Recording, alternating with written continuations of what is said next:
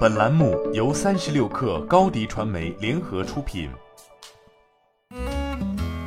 本文来自三十六氪作者潘香雨。男士彩妆品牌颜值已于近日获数百万元天使轮融资，本轮投资方为汉盼创投。本轮融资资金将主要用于产品研发、渠道拓展以及搭建团队等方面。颜值的产品定位为国内男性性价比护肤彩妆方案。颜值的产品主要包括以男性基础彩妆 BB 霜为主的彩妆产品系列，以洁面为主的个护功效类产品、洗护工具系列和一些周边系列产品。男性美妆市场在近年来开始悄然兴起，一方面是 Z 世代年轻男性的消费观念正在转变，逐渐愿意为颜值买单；另一方面是随着自媒体从业者增多，加上网红经济的种草营销，随着社交媒体快速扩散，人们的消费习惯也随之变化。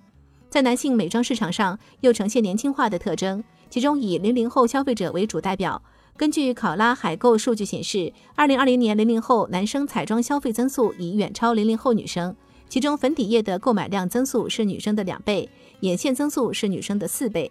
目前来看，在男性彩妆市场上，以遮瑕、修饰等产品更受消费者青睐，如 BB 霜、粉底液、眉笔、唇膏等单品。随着近年来李然、吉南等男性品牌开始大量发展，可以预见男性彩妆的市场同样具有广阔空间。根据天猫和菜鸟联合发布的数据显示，二零二零年双十一期间，男性进口彩妆商品备货同比增长超百分之三千。而目前国内市场上的男性品牌多以洗护为主要卖点，而海外品牌的男性化妆品价格昂贵，因此颜值切入的市场为性价比男性彩妆市场，主要瞄准零零后的年轻男性消费群体，并以大学生为主。而在实用性上，针对国内男性消费者追求的自然妆感需求，颜值推出了轻薄哑光妆感的 BB 霜，重点在脸部遮瑕和亮肤作用上。如何将 BB 霜做得更哑光？颜值主要采用了水包油的乳化体系，以实现轻薄的肤感。简单理解字面意思，水包油就是水在外面，这样也能避免对皮肤的损伤、闷痘等，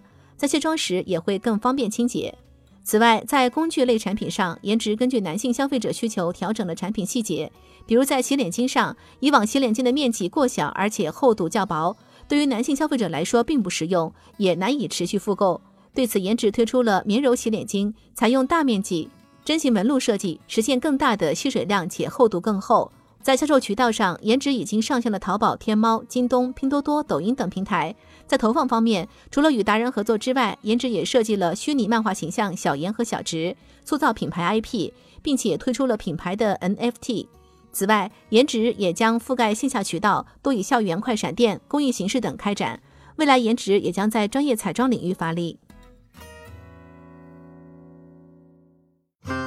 新媒体代运营就找高迪传媒。微信搜索“高迪传媒”，有效运营公众号、抖音、小红书，赋能品牌新增长。